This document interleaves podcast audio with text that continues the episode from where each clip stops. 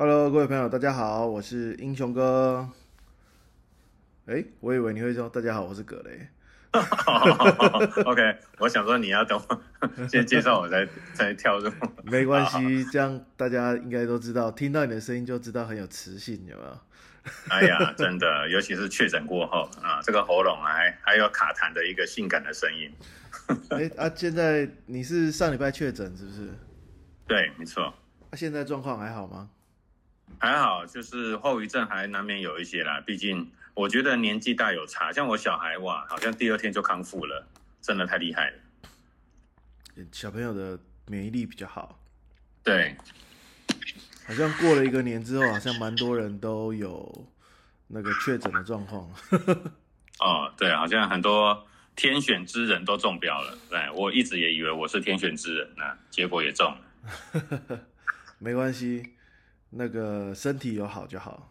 嗯，啊，还可以，还可以，阳过啊，对，现在就阳过就好了，阳过就好。了解了解。不过我们回回到我们今天呢要讲的东西，应该是最近的行情呢、哎呀，今天的行情又过高了。老师手上的单有赚很多吗？这样诶，讲基本上我觉得这一波呢，一定一定是啊，按照顺势操作一定有赚，但是呢，坦白说不多，原因是什么？因为卡了一个农历年，风险太大了，所以呢，我在年前虽然也是有顺势操作，但是呢，部位没有很大。对，不过呢，行情我们所说的市场其实钱永远赚不完的。其实呢，做好风险管理啊，不要求每次都大赚，但只要呢有机会，机会来了稳赚，然后呢，然后机会抓到了，有机会大赚，我觉得这样长期来说，就是在市场上可以慢慢的成为赢家的一个最好的一个方法。累积小财富变成大富翁，这样没，错，这口号不错。对我我觉得就是过完年后 那一波，虽然我有赚到，但是之后我就觉得好难做，一天上去一天下来。对，现在的台股的大盘，我们说台股大盘行情呢，现在主要我个人认为有几个原因它会震荡。第一个呢，它在年后呢补涨之后呢，就碰碰到的年线这一个很重要的支撑。那突破年线之后呢，但是因为年线呢、我们往前看这条年线两百四十没往前看，其实均线扣底值啊，在收在一万七左右。哇，这是一个很大的一个价位啊哈！去年的这个时候呢刚好还在一万七，所以呢，这条年线呢不见得支撑。为什么它会震荡的原因就是这条年线持续下滑。对，我觉得是主要啊。嗯，对，那这波台股补涨之后，预计啊高档震荡啊，所以呢相对难操作。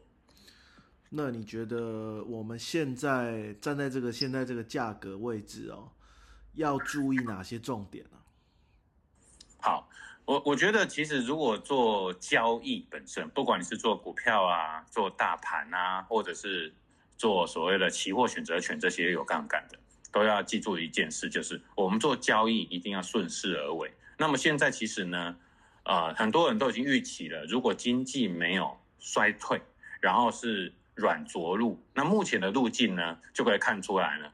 那么去年十月这一个一万两千八的，就是一个相对的底部啊。首先这是啊、市场的底部呢已经过了，那市场底部已经过了呢，趋势现在是向上的，但是短期涨多回档或者是涨多震荡难免，这会让很多投资朋友在短期啊，如果你没有耐心的话，就会相对难操作。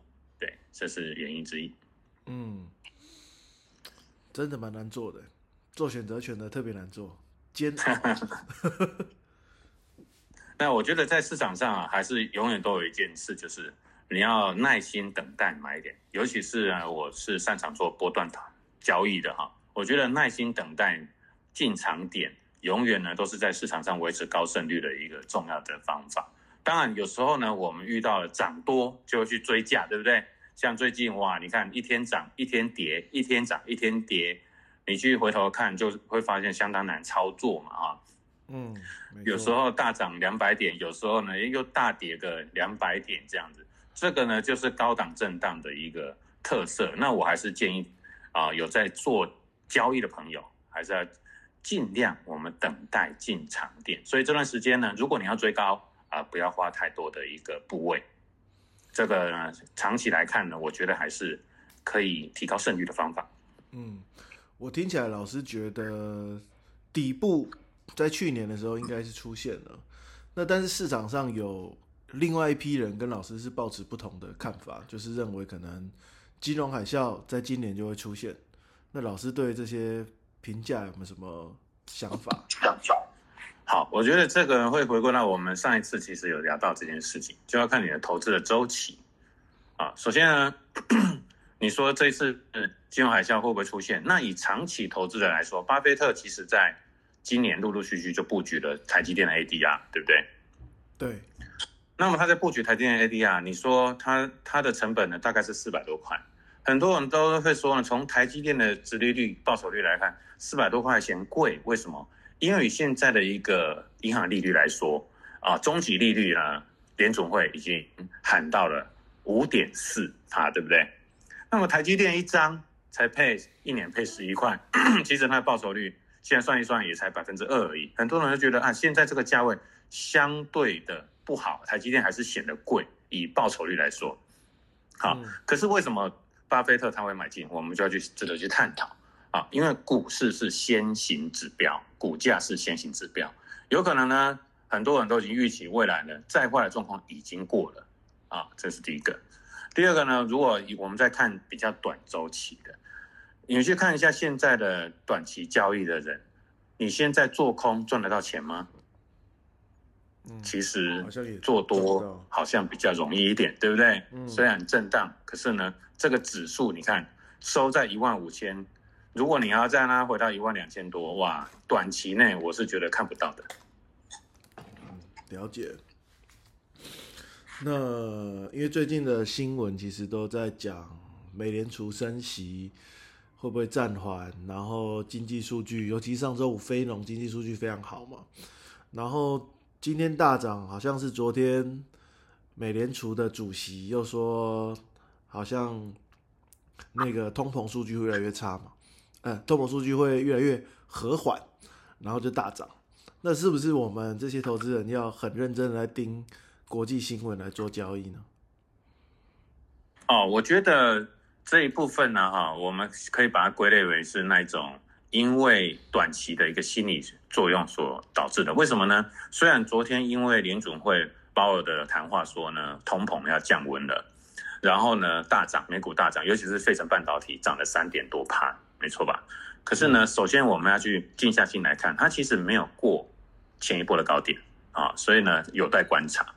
第二个呢，目前指数的确呢短期内有过热的现象，从各种指标来看，短期内有过热的现象。所以呢，我会比较建议你，如果你手痒或者是担心行情上去，然后呢会错过的，那么你就是一样小部位的追高就好。那么，如果你耐得住性子的，甚至呢，你可以静下心来等待买点。我是觉得呢，先等它反应几天再来找买点会比较适合一点。OK，好的。那如果我们用最简单的两三句话给投资朋友最近的一些建议跟想法，老师有没有给大家一些想法？好。呃，首先呢，我们不要去过度担忧市场走向。很多人都会说，比如说像那个大卖空的作者 Michael Berry，对不对？对，他就说了，哎呀，他前一段时间拼命的在推特上去发一些啊恐慌文啊，他觉得呢现在的状况啊，应该是股市要大幅修正。我们不能去排除，或者是不要去预测市场的走势。可是我必须说，以现在的市场氛围跟数据来看呢，我觉得市场上啊。还是比较偏乐观的，这是短期的。既然短期那么乐观，要么你就顺势而为，要么呢你就暂时不要做，但是不要过度去恐慌，然后去做空啊什么。这些我认为呢，这样的担忧不一定不会发生，但是呢还没那么快嘛。因为呢他说的是下半年，呃或者是半年之后，那各位那这半年之间你就要拼命做空嘛，你的部位受得了吗？对不对？所以呢。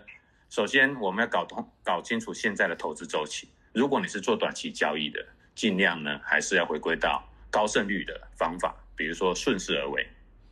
第二个呢，不要过度去预测市场啊，预测市场这种事呢，其实基本上我们没有办法，没有人做得到，而且呢，股市就是人性，股市就是人性，而美国选举年又快到了。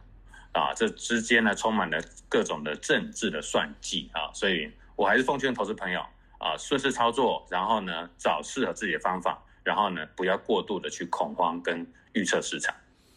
OK，好的，谢谢我们今天葛雷老师跟我们分享最近的一些交易的心得，那也欢迎我们投资朋友就是关注我们的 Podcast 频道，那葛雷老师在没有感冒的情况下就会。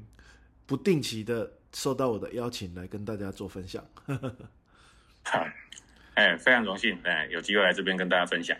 OK，好的，那我们就先跟大家说拜拜啦。好，感谢各位，我们下次见喽。好，拜拜，拜拜。